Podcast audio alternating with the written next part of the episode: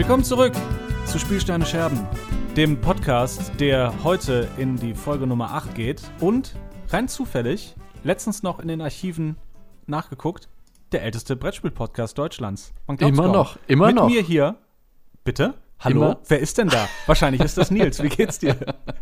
Buongiorno. Äh, ja, ich bin's. Mir geht's gut. Ähm, ich äh, bin erholt. Es ist ein mhm. sehr schöner Sonntag im Mai und ähm, ich habe Bock auf Spielsteine Scherben mit dir. Wie geht's dir denn? Mir geht's ebenfalls gut. Ich habe mich in den letzten Wochen aufs, äh, aufs Positive rückbesinnen können. Ähm, und zwar, dass es in der Isolation mehr Zeit gibt für mein liebstes Hobby, und das ist Brettspielen. Und darüber sprechen. Endlich wieder. Endlich ist es wieder soweit. Wir haben heute eine bunte Naschtüte an Inhalten für euch vorbereitet. Mm. Wir sprechen wie jede Woche darüber, was wir so alles gespielt haben, was wir so alles gemacht haben, wie es uns dabei geht, emotional, körperlich, außerkörperlich. Und dann sprechen wir über zwei ganz besondere Schmankerl in der Brettspielwelt. Ein eher neueres Spiel und ein eher älteres Spiel. Welche Spiele sind das? Nils, hol uns ab. Wir sprechen heute über einen absoluten Brettspiel-Klassiker. War hier auch schon mal kurz Thema. Ich glaube, ich war es, der es reingebracht hat. Und endlich ist es soweit. Ich darf über vielleicht das, die, die erste große Brettspielliebe, so würde ich es nennen, äh, reden. Das ist bei mir Carcassonne. Ähm, mm. Darüber werden wir heute reden. Aber bevor das der Fall ist, wirst du ein sehr, sehr neues Spiel mhm. vorstellen. Was ist das bei dir? Ähm, ich werde ein äh, flammendes Plädoyer für ein relativ neues Spiel aber auch zum Teil ein relativ altes Spiel, wenn man so will. Eine Neuauflage von einem Spiel. Halten, machen, durchführen. Und zwar Rallyman GT, die Neuauflage von Rallyman, in Klammern ohne GT, das vor einigen Jahren schon rausgekommen ist und im letzten Jahr auf Kickstarter live ging und jetzt den äh, Kickstarter-Backern ausgeliefert wurde. Und ich habe mir auf einer Seite noch eins, äh, so ein B-Mangelexemplar sichern können. Wir haben es aber auch vorher schon auf der, äh, auf der App Tabletop Simulator antesten können. Da bin ich sehr gespannt drüber. Ich glaube, es wird sehr emotional heute. Es wird eine sehr emotionale Folge. Ähm, genau, da musst du mir gleich noch mal erzählen, ähm, wann das genau ausgeliefert worden ist. Also ist es jetzt so aktuell, dass du sozusagen zu den ersten Leuten gehörst, die das jetzt haben? Oder ist es äh äh, so, so, wie ich verstanden habe, zu den ersten und den letzten. Also das Spiel war äh, okay groß, aber für ein Kickstarter-Spiel gar nicht so erfolgreich. Also ich glaube, es haben am Ende 2500 Leute gebackt. Und ähm, es ist jetzt auch nicht der, der, der große Millionenbetrag zusammengekommen, aber das Spiel hat eine ziemlich heiße und innige äh, Community gehabt und hat immer noch eine. Und ähm, ja, ich habe dann, ich, ich glaube, es gab so ein paar Mangelexemplare auf der Seite spieletaxi.de, glaube ich, mhm. gab es noch welche. Und da habe ich mir dann das Grundspiel und zwei kleine Erweiterungen geschnappert für einen schmalen Taler. Und äh, ja, ich hoffe, äh, ich hoffe, dass das irgendwie vielleicht auch noch äh, in, den, in die Spieleläden, seinen Weg in die Spieleläden findet. Mhm. Muss, man, muss man einfach mal schauen. Aber wir gucken ja mal gleich, was ich genau von dem Spiel halte und ob ich den Kauf bereue oder nicht, ob ich, ob ich mein Geld zurück will. Zur Not mit Waffengewalt. Und ähm, bevor wir das machen, ähm, kommt aber noch eine Menge anderer äh, cooler Content. Und zwar der erste Programmpunkt heute ist ja ein ganz anderer, nämlich, lieber Maschu, was sind denn die Spiele, die du zuletzt gespielt hast? Was war zuletzt bei dir auf dem äh, Brettspieltisch? Was lag unterm Brettspiel Weihnachtsbaum? Genau. Den wir immer, den wir das ganze Jahr über äh, hier haben äh, in unserer Wohnung. Also, ich habe ja, das letzte Mal haben wir über Mage Wars und Ala Erde gesprochen, über Ala Erde größer, über Mage Wars kleiner. Mhm. Ich habe noch ein paar Runden Mage Wars gespielt und äh, die Freude über dieses Spiel nimmt nicht ab. Und ich glaube, wir müssen auch demnächst mal wirklich ein, äh, ein kleines Review aus den äh, Feuerball-Zaubererärmeln äh, werfen. Ähm, das gibt's, die Redewendung. Und äh, ich habe schon, ich habe parallel gegoogelt, ja, es gibt sie. Dachte ich mir. Ja. Ähm, wahrscheinlich in irgendeinem äh, alte englische Literatur. Da hat sich jemand mal, mal vertippt 2006 in so einem Heise-Forum, genau. Genau. Auf Media nachgeguckt. Das, ja. das ist die Jugendsprache von heute. Und dann habe ich gespielt Blitzkrieg. Ein Name, der mich erstmal sehr, sehr abturnt, aber ein Spiel, das mich sehr, sehr antörnt und meine Freundin auch. Ein, ich würde sagen, Minigame, Zwei-Spieler-Spiel. Der Claim und der Subtitel des Spiels ist äh, Weltkrieg 2 in 20 Minuten. Mhm. Ähm, bin mir nicht sicher, ob wir da ein Review raushauen müssen, aber es ist erstmal ein starkes Spiel gewesen. Ähm, ganz grob funktioniert es so: einer spielt die Alliierten, einer spielt die Achsenmächte und du hast in deinem Beutel Lufteinheiten, Panzereinheiten und Fußtruppen. Stimmt nicht. Panzereinheiten, Luft- und äh, Marineeinheiten mit den äh, Wertungszahlen 1 bis 3. Und dann hast du noch ein paar äh, Offiziere, die als die entsprechende Einheit gelten. Also es gibt dann quasi einen Navy-Offizier. Und in der Mitte, und dann hat man noch einen kleinen Sichtschirm und man zieht jede Runde ein neues Plättchen aus diesem Sucker. Also es ist ein bisschen Backbuilder-Mechanik drin. Und dann habt ihr vor euch in der Mitte verschiedene Theaters of War, zum Beispiel den, äh, die pazifische Region, Pazifischer Ozean, Westeuropa, Südeuropa, was auch immer. Äh, ich bin mir nicht genau sicher. Und dort muss man dann versuchen, seine Truppen einzusetzen. Einer nach dem anderen setzt Truppen ein und Punkte zu generieren. Und wer zuerst 25 Siegpunkte auf der War-Leiste hat, gewinnt das Spiel. Also kämpft man gar nicht gegeneinander. Äh, eigentlich nicht. Also man, äh, es ist eher, äh, es ist eher so ein, ähm, eigentlich gar nicht so, so wirklich Area Control, sondern eher so Area Majority Spielsystem. Also du versuchst in bestimmten, äh, in bestimmten Kategorien oder in bestimmten Arealen versuchst du Punkte zu bekommen und äh, wenn du eine Leiste mit Plättchen vollgelegt hast, wird gewertet und der, der mehr Punkte auf seiner Seite hat oder der, wo der Punkteanzeiger auf seiner Seite ist, dann bekommst du Punkte in der allgemeinen Kriegs- äh, Punkteleiste. So, mhm. Punkte, Punkte, Punkte. Darum geht's. Und ähm, wer zuerst 25 hat, gewinnt. Wobei, wenn der Alliierte 25 Punkte bekommt, dann ist das Spiel sofort vorbei. Da der äh, Spieler der Achsenmächte äh, sein erstes Plättchen setzt, hat der Alliierte, nachdem der Achsenmachtspieler sein letztes, äh, die 25 hat, noch eine Runde Zeit, über die 25 zu kommen. Also einfach so, so ein, so ein Balancing-Ding nochmal. Genau. Äh, ähm, ja. Vielleicht kann ich mir das Review auch schon ein bisschen ersparen. Oder uns oder allen. Äh, denn das ist eigentlich schon das ganze Spiel unheimlich simpel, sehr, sehr knackig, sehr, sehr spannend. Jetzt muss es ich dich mal fragen, Maschu. Ich okay. klicke mich gerade durch die Bilder bei Boardgame Geek und ich mhm. sehe auf einigen Plättchen Godzilla, Dinos. Was hat es äh, damit auf sich? Das ist die, soweit ich weiß, die Nippon-Erweiterung. Ah, okay. Und da, äh, das geht um eine fiktive Zukunft, wenn man aus der äh, fernen Vergangenheit guckt oder Vergangenheit, wenn man aus unserer Zeit, aus der Gegenwart guckt, äh, geht es darum, dass äh, Deutschland, die Achsenmächte und Japan haben den Krieg gewonnen und die Alliierten versuchen, äh, Japan zu besiegen, die jetzt auch Godzilla haben. Ah, ähm, okay. Also äh, frei, frei nach der vergangenen Wirklichkeit. Aber äh, das habe ich nicht gespielt. Ich habe nur das normale äh, das normale Grundpaket, das normale Core-Game von Blitzkrieg. Und ähm, eine Besonderheit gibt es noch, also es gibt in jedem Theater of War, zum Beispiel im Pazifischen Ozean, gibt es verschiedene Kampagnen. Eine Kampagne ist eine Reihe von freien Stellen, auf die man seine Punkteplättchen legen kann. Und sobald eins ausgeführt ist, kriegt man die angezeigten Siegpunkte da rechts, wenn man ähm, in, äh, wenn man quasi mehr Einfluss generiert hat oder mehr Druck generiert hat.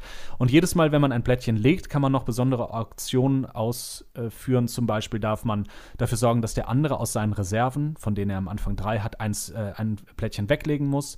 Das kann dafür sorgen, dass man sich selber ein Spezialplättchen in den Beutel packen kann mit besonders starken Einheiten oder in der Erweiterung zum Beispiel Godzilla oder eine Atombombe. Ähm, allerdings gibt es auch wirklich ganz äh, raffinierte Plättchen und zwar darf man oder Stellen, auf die man legen kann. Und zwar darf man in einem anderen Theater of War seine, äh, seine Kampfkraft um drei erhöhen. Und äh, das bringt natürlich noch ein bisschen strategische Finesse, ähm, also weg von der einfachen Taktik ähm, dazu.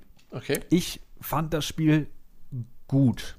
Hast du kein Problem damit, dass es Blitzkrieg heißt? Also meine ich jetzt unironisch Mega, grade? total, äh, ja. total. Das, äh, das meinte ich auch am Anfang. Es ist äh, thematisch holt es mich überhaupt nicht ab. Ich finde, man hätte das Ganze mit allem anderen machen können. Ich bin äh, überhaupt nicht drin in der Zweiten Weltkriegsthematik, wenn es um Unterhaltung geht. Also, um es anders zu sagen, Zweite Weltkriegsthematik in Unterhaltungsmedien. Ja. Ähm, nimmt mich eigentlich überhaupt nicht mit. Ähm, das Ganze ist relativ abstrakt und deswegen funktioniert's. Also relativ modernes Design, so wie ich es hier sehe. Ne? Genau. Das ansprechend wäre das, wär das genau. Adjektiv, genau. Ähm, macht es aber jetzt nicht wirklich besser, wenn einem die Thematik nicht gefällt. Nee, warum, warum nennt man es so, ne? Ich glaube, für in Ja. Italien ist es, also es ist ja ein italienisches Spiel offenbar, kann Genau. das sein?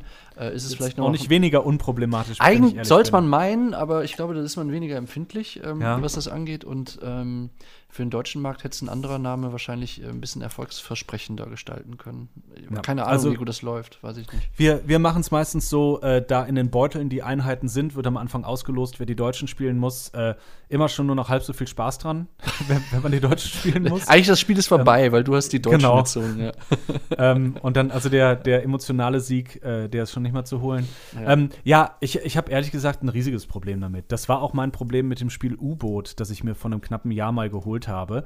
Eine U-Boot-Simulation, die man zu viert spielt, wobei einer den Kapitän spielt, einer äh, ist im Maschinenraum und man muss zusammen in Echtzeit gegen die App ein U-Boot äh, kontrollieren. Äh, was ich nicht wusste, ist, äh, dass das U-Boot auf deutscher Seite gespielt wird und man unter anderem Handels- und Versorgungsschiffe abschießen muss, was mich dann auch dazu bewegt hat, das Spiel einfach wieder einzutauschen oder zu verkaufen. Mhm. Ähm, generell bin ich kein großer Fan von Zweiter Weltkriegsthematik. Ähm, okay, wenn man die alliierten Mächte spielt, das ist so, okay, dann kann ich ein Auge zudrücken. Aber sobald man die, äh, die ganz ehrlich, sobald man die Nazis spielt, hört für mich meistens das, äh, das Brettspielvergnügen auf. Ich habe auch, auch diese Ausrede mit, ja, ja, die Wehrmacht, das waren ja nicht wirklich Nazis, also in Anführungszeichen als Zitat, äh, um, um sich irgendwie die, äh, die Dissonanz klein zu reden, hilft mir leider auch nicht so wirklich weiter. Ähm, deswegen wird ein Spiel, das, in der zweiten Wel äh, das im Zweiten Weltkrieg angesiedelt ist, bei mir wahrscheinlich nie mehr als die Note okay bis gut bekommen. Mhm. Äh, gerade wenn es, äh, und das muss ich wirklich sagen, gerade wenn es um ähm, Mechaniken geht wie Area Control oder äh, so Influence. Ich glaube, das kann man mit nahezu allem machen. Man könnte das Spiel zum Beispiel auch super easy äh, im Körper ansiedeln. Und man sagt, und man sagt zum Beispiel, der eine spielt die Virenseite, der andere spielt die körperliche Abwehr. Kann man genauso machen. Es gibt fünf Theater of War. äh, das eine ist im Kopf, das andere im Darm und dann äh, Arme, Beine, Hände, Hintern. Würde sich So. wahrscheinlich genauso gut verkaufen. Würde sich wahrscheinlich ge- gerade, ja, ähm, kle kleine Sache, hätten das die Publisher vorher gewusst, dass äh, Corona ausbricht, äh, ne, hätte man investieren können. Ähm, aber Spaß beiseite, was ich sagen will, ist, für mich gibt es leider keinen Grund, warum das Ganze jetzt im Zweiten Weltkrieg äh, beheimatet sein muss. Man hätte das Ganze genauso gut im Peloponnesischen Krieg äh, ansiedeln können. Das kann man mit genug Abstand machen. Ich finde es immer schwierig, wenn man äh, in Spielen dazu oder andersrum, ich finde es schwierig, wenn ich belohnt werde mit Punkten, wenn ich die Nazis spiele, Sklaverei betreiben muss, äh, Gebiete kolonisieren muss, dann bin ich sehr, sehr oft raus, gedanklich. Dann hat mich ein Spiel meistens so weit verloren, dass ich keine Lust mehr habe, das zu spielen. Ähm, äh, was anderes ist das, wenn das Ganze, ähm, ich sag mal, äh, historisch und vielleicht irgendwie ähm, ja, so, so, so also auf eine Education-Ebene gehoben wird. Das heißt, man, man bringt mir über eine Spielmechanik einen historischen Sachverhalt bei.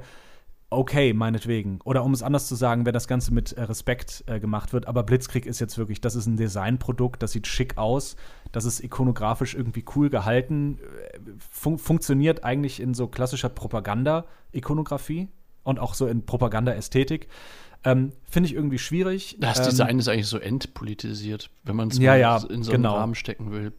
Ähm, was ist denn äh, bei dir noch auf den Spieltisch gekommen? Lass mich noch ganz kurz, weil vielleicht können wir uns dann wirklich äh, ein weiteres Review darüber sparen.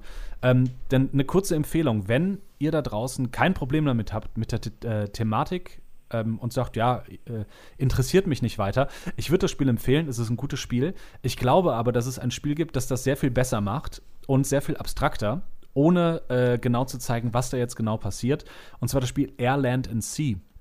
Das haben wir auch schon mal gespielt. Ähm, äh, aktiviert ähnliche Synapsen, ohne gleich sofort über so eine Weltkriegsästhetik mit, äh, ähm, ja, mit dem Namen Blitzkrieg, äh, Blitzkrieg zu gehen. Das Ganze sieht eher aus wie so 60er Jahre Pulp-Comics aus Amerika. Ist, Und, es, äh, ist äh, Airland and Sea nicht auch so, so vom Prinzip her wie äh, 12 Heroes mit den drei Genau. Und wie genau, heißt nochmal dieses Prinzip? Schottentotten oder was hast du mir nochmal gesagt? Ge genau, es, es gab, äh, so ursprünglich war das mal Schottentotten, äh, das ist schon ein bisschen älter. Ähm, also man hat drei Theaters of War und man Genau. versucht eine Punktemajorität dort zu finden. Und ich würde sagen, wenn euch äh, das generelle Spielprinzip vom Blitzkrieg gefällt, würde ich mir, glaube ich, erstmal Air, Land and Sea holen.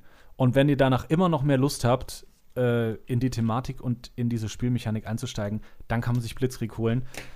ansonsten würde ich sagen, ja, okay, gut, aber es gibt Besseres in die Richtung. Ähm, so, ich glaube, ich, glaub, ich habe schon viel zu viel gesagt zu dem, was ich gespielt habe. Das war schon ein Mini-Review.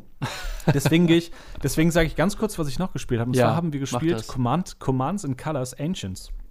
Das haben wir zusammen gespielt, genau. Genau. Und das habe ich auch hier gespielt. Ähm, ganz grob ist es ein klassisches Wargame, das in der Antike angesiedelt ist. Und zwar Rom gegen Karthago. Und man spielt mit so kleinen Blöcken gegeneinander. Ähm, ein wirklich, wirklich faszinierendes kleines Spiel, das erstmal unheimlich trocken, dröge und mechanisch rüberkommt, aber bei genauerem Hinsehen eigentlich sehr viel Spaß macht und gar nicht so schwer ist. Ja, man muss Und- eigentlich sagen, diese, dieses Genre, ähm, so wie ich es mir bislang vorgestellt habe, Wargame, äh, beziehungsweise dann Heavy Wargames, das ist so ein, so ein, so ein Subgenre im, in der Brettspielwelt, äh, über das für mich bislang immer so ein bisschen, um im Bild zu bleiben, der Fog of War lag. also Terra Incognita. Ich weiß, das gibt's und da will ich aber eigentlich gar nicht rein. Und jetzt haben wir natürlich aber auch äh, so ein bisschen Zeit einfach zwischendurch, äh, uns mal so ein bisschen äh, die Fühler auszustrecken in andere Genres. Und das war jetzt so ein Genre, wo du, glaube ich, mal irgendwann gesagt hast, lass uns das doch mal ausprobieren. So, und du hattest da schon so ein bisschen dich, glaube ich, reingelesen in die verschiedenen Ausprägungen dieser, äh, diese, dieses Spiels oder dieses Spielprinzips. Und eigentlich gilt es ja auch so ein bisschen als das einsteigerfreundlichste, äh, die einsteigerfreundlichste Wargame-Series, wenn ich mich nicht täusche, ne? Also ich, ich würde mal, ich würde mal sagen, ja. Ähm, das Spielprinzip ist in Battlelore und Memoir 44, The Great War, halt Commands and Colors. Äh, dann gab es noch eine Game of Thrones Richtung davon. Also das Spielprinzip ist relativ einfach. Es gibt drei Abschnitte im Schlachtfeld, links, rechts und in der Mitte. Und beide Spieler ziehen von einem gemeinsamen Kartenstapel und können dann anhand dieser Karten entweder links, rechts in der Mitte oder alle leichten Einheiten oder drei Einheiten um die Anführer herum aktivieren und dann entweder mit ihnen im Fernkampf oder im Nahkampf antreten. Also das Ganze ist auf jeden Fall glücksabhängig. Äh, man muss immer noch strategisch vorausschauen. Das heißt, wenn ich zum Beispiel weiß, ich habe nur Karten für die linke Seite da, dann versuche ich mit den wenigen anderen Karten natürlich meine Leute auf die linke Flanke zu ziehen, damit ich da möglichst viel kommandieren kann. Ähm, und, und bringt dadurch, dass einfach gewürfelt wird, natürlich viel Glück mit rein, wobei es eher so ein Luck-Mitigation-System ist. Also ich versuche, das Glück in meine Richtung hin zu fudgen und äh, zu manipulieren. Ähm, macht Spaß, ist spannend, ist, glaube ich, auch so, läuft in die Kategorie WG-Spiel, kann man sich zusammen mit seinen, mit seiner, äh, mit, mit seinen WG-Mitbewohnern kaufen und hat dann, glaube ich, sehr viele Abende Spaß. Und wenn man gerade ein bisschen Interesse an historischen Sachverhalten hat, dann macht das, glaube ich, richtig, richtig viel Spaß, wenn man dann auch noch die historischen Schlachten nachspielt.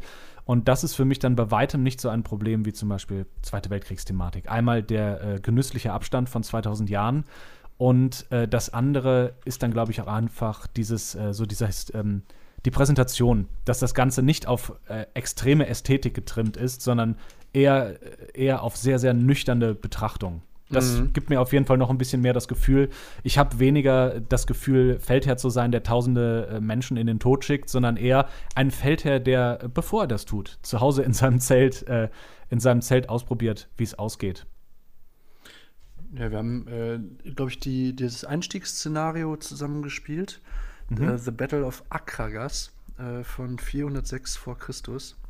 Ähm, ich muss bei die, und da gibt es dann nochmal so ein Szenariobuch, da gibt es dann nochmal so eine kleine historische Hinleitung. Also es versucht wirklich äh, historisch, äh, sowohl was die Szenarien angeht, als auch die Einheiten, ähm, äh, einigermaßen historisch im Thema zu bleiben. Also das ist, glaube ich, so ein, ein Ziel dieser Spielserie. Und ich habe halt äh, immer Assoziationen, ich weiß nicht, ob du, ob du diesen Podcast kennst. Es gibt diesen Hardcore 5 Stunden äh, pro Ausgabe Podcast.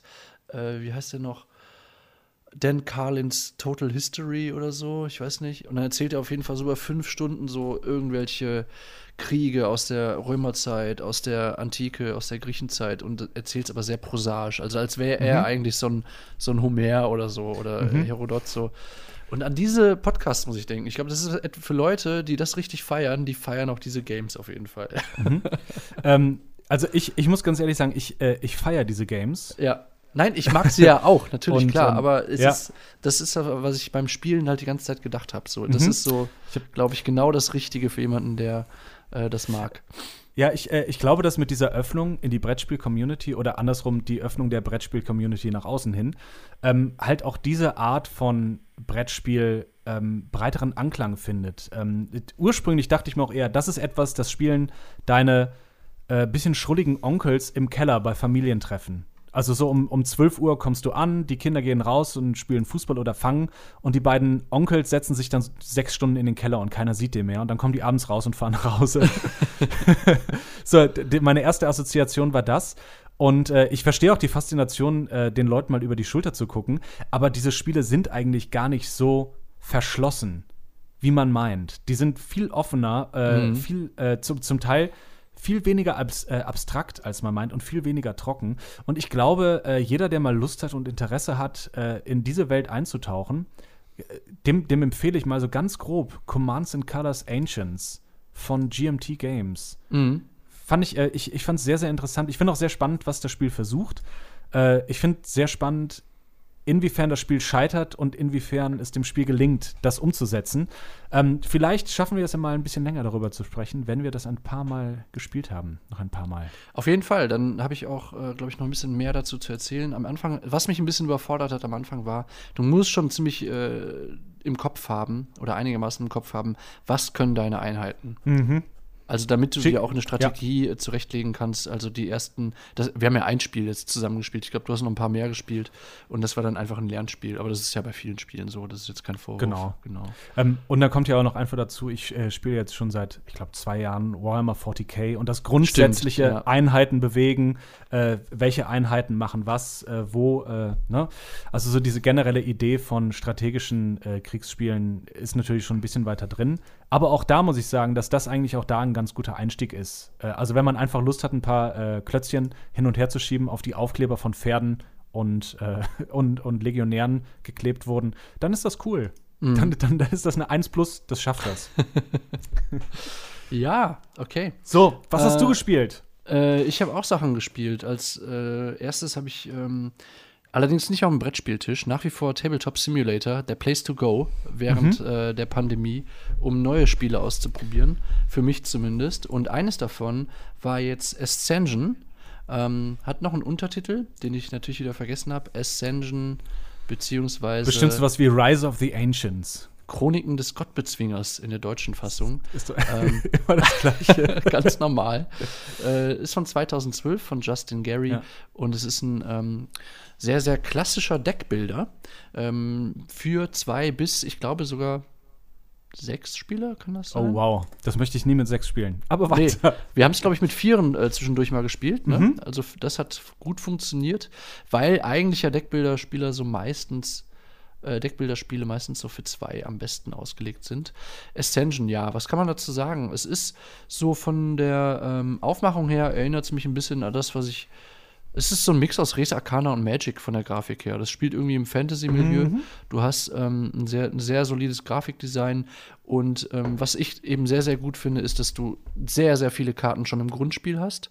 Also ich glaube, insgesamt hast du 200 Karten schon im Basisspiel, äh, mit denen gespielt werden kann. Und dann läuft es eigentlich so, wie man es von Deckbildern kennt. Das heißt, du hast deinen Stock, du hast deine fünf Startkarten und kannst jetzt entweder äh, Gebäude bzw. Erweiterungen kaufen ähm, äh, oder Lehrlinge, Aktionen ähm, aus, dem, aus dem Mittelboard, also dort, wo, wo die Karten aufgedeckt werden. Die Einheit, mhm. äh, mit der das gemacht wird, sind Runen in diesem Spiel. Und ähm, das Spiel hat auf der anderen Seite eben einen starken Kampfaspekt. Das heißt, in dieser Mittelbar, wo die, die Karten aufgedeckt werden, kommen ständig auch Monster äh, zum Vorschein, die du besiegen kannst, für die es dann gewisse Boni gibt. Äh, um die zu besiegen, benutzt du dann eben keine Runen, sondern die sozusagen die andere Währung, die andere Einheit im Spiel ist dann eben einfach Stärkepunkte ähm, und das sind die zwei Haupteinheiten im Spiel.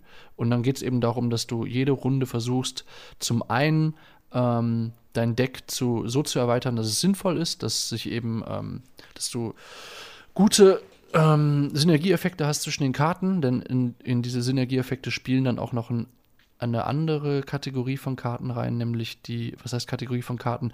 Die ähm, Karten sind aufgeteilt zum großen Teil in Fraktionen.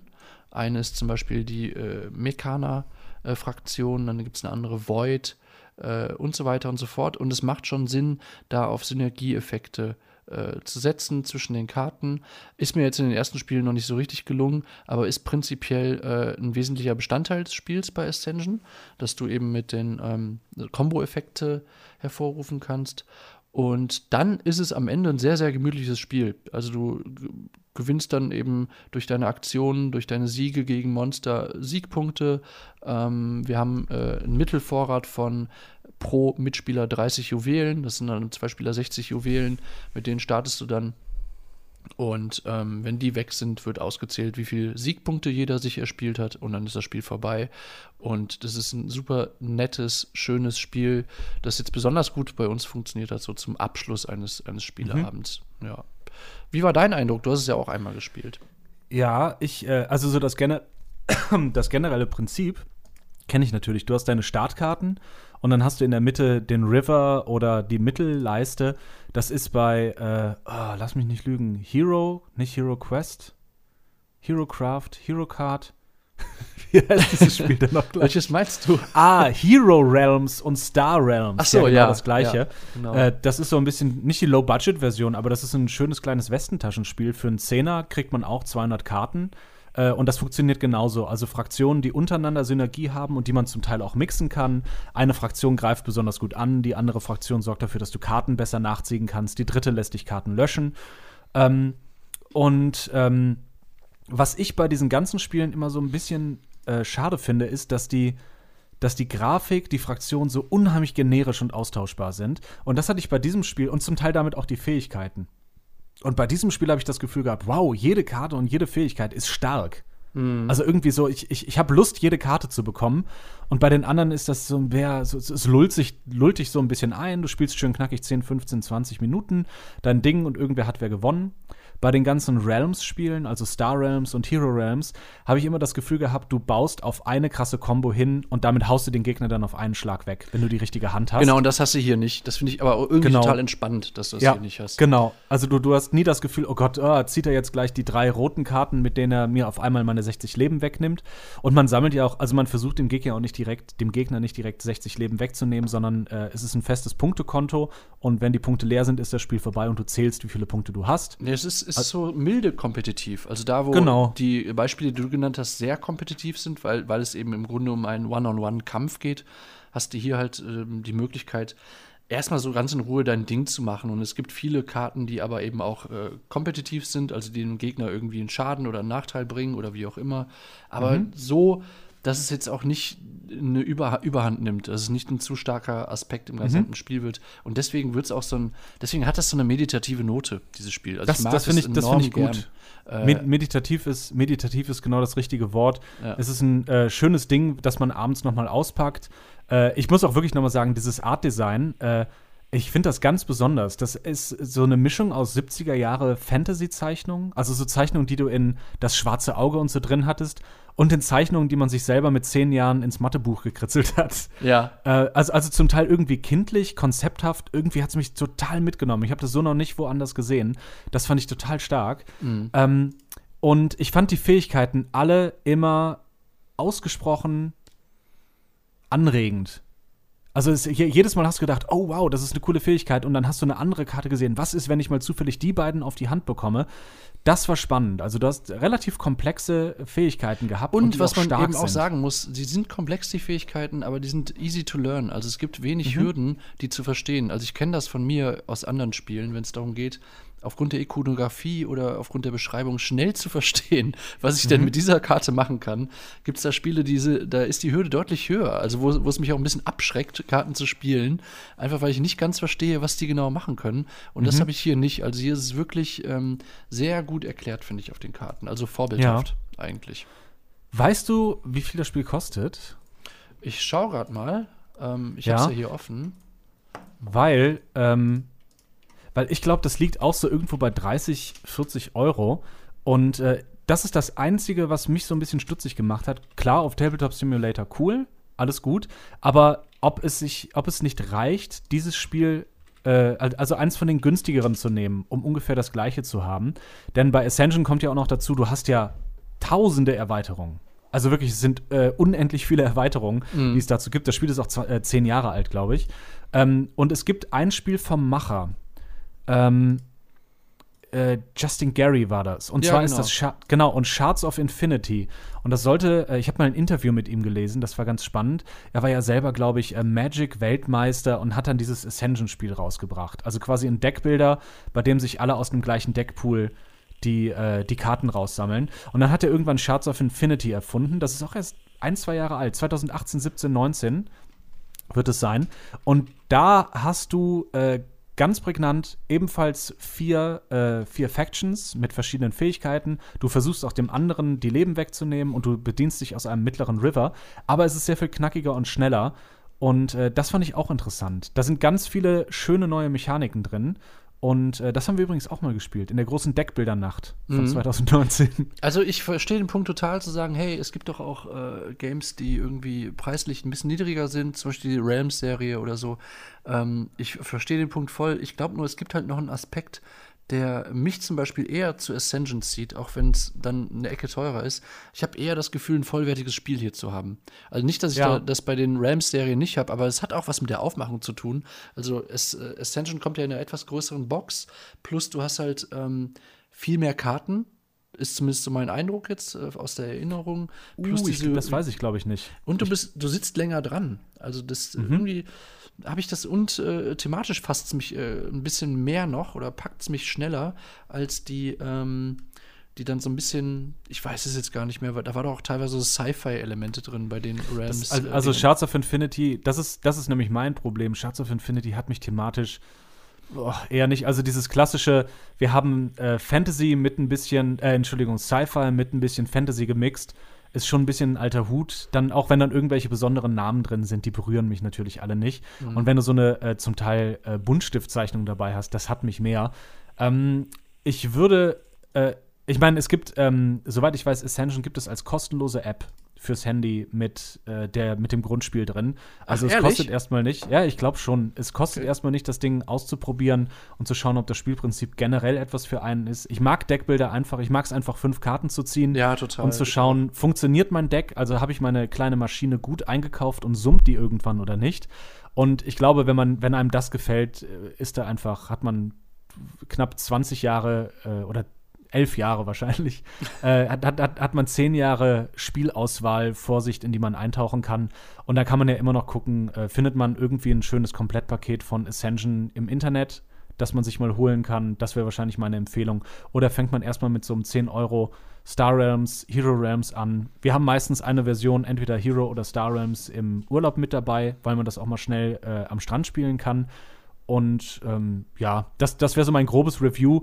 Es, äh, es ist ein Spiel, das einen nicht jetzt wirklich heiß macht, aber meditativ war wirklich ein gutes Wort. Es ist ein, einfach eine sehr angenehme Erfahrung. Ja, und ich glaube halt, ich lehne mich jetzt noch ein bisschen aus dem Fenster und sage, wenn du ähm, als Spielerin schon vertraut bist mit dem Deckbilder-Genre und das äh, ähnlich äh, faszinierend findest wie wir, dann machst du eigentlich mit dem Spiel nichts falsch. Also dann musst du dich halt, ist es halt eine Preisfrage letztendlich nur noch, finde ich. Genau, äh, genau Thema, Thema durch Preis mal Ja.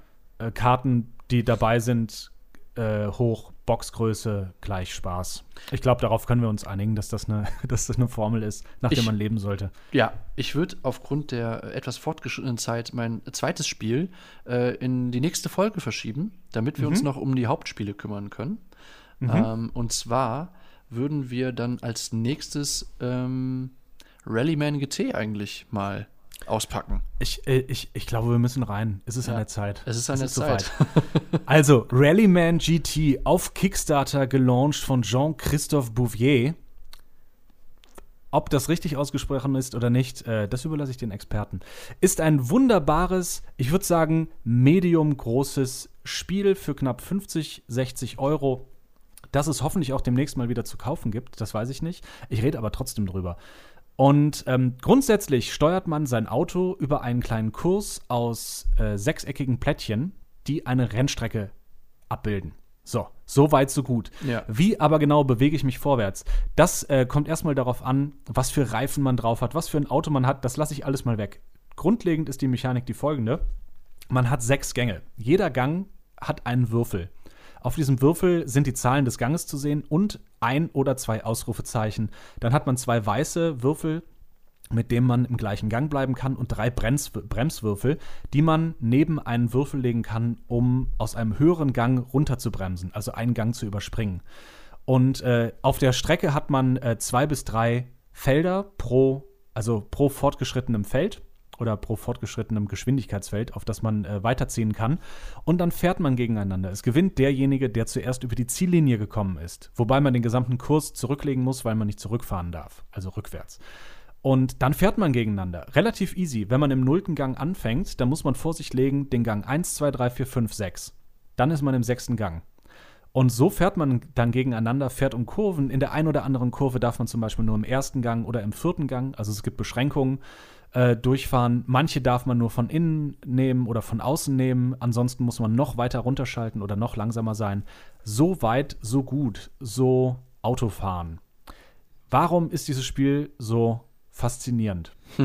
Das hat, genau. äh, das hat damit zu tun, dass man ähm, jedes Mal, wenn man sich fortbewegt, also man hat dann seine Würfel über die, über die, Strecke gelegt und jedes Mal, wenn man fährt, hat man die Wahl zwischen zwei Optionen. Und zwar entweder darf ich einen Würfel nach dem anderen würfeln, äh, mit der Gefahr, dass auf einem der Würfel auf einmal ein Ausrufezeichen zu sehen ist für gewöhnlich, auch ich lasse es jetzt einfach mal außer Acht, dass man verschiedene Reifen aufziehen kann. Für gewöhnlich darf man sich zwei Ausrufezeichen erlauben. Wenn man ein drittes bekommt, abhängig vom Gang, schlittert man von der Fahrbahn oder auf der Fahrbahn und muss eine oder zwei Runden, nee, äh, Entschuldigung, entweder gar keine oder eine Runde aussetzen, startet aber im nullten Gang.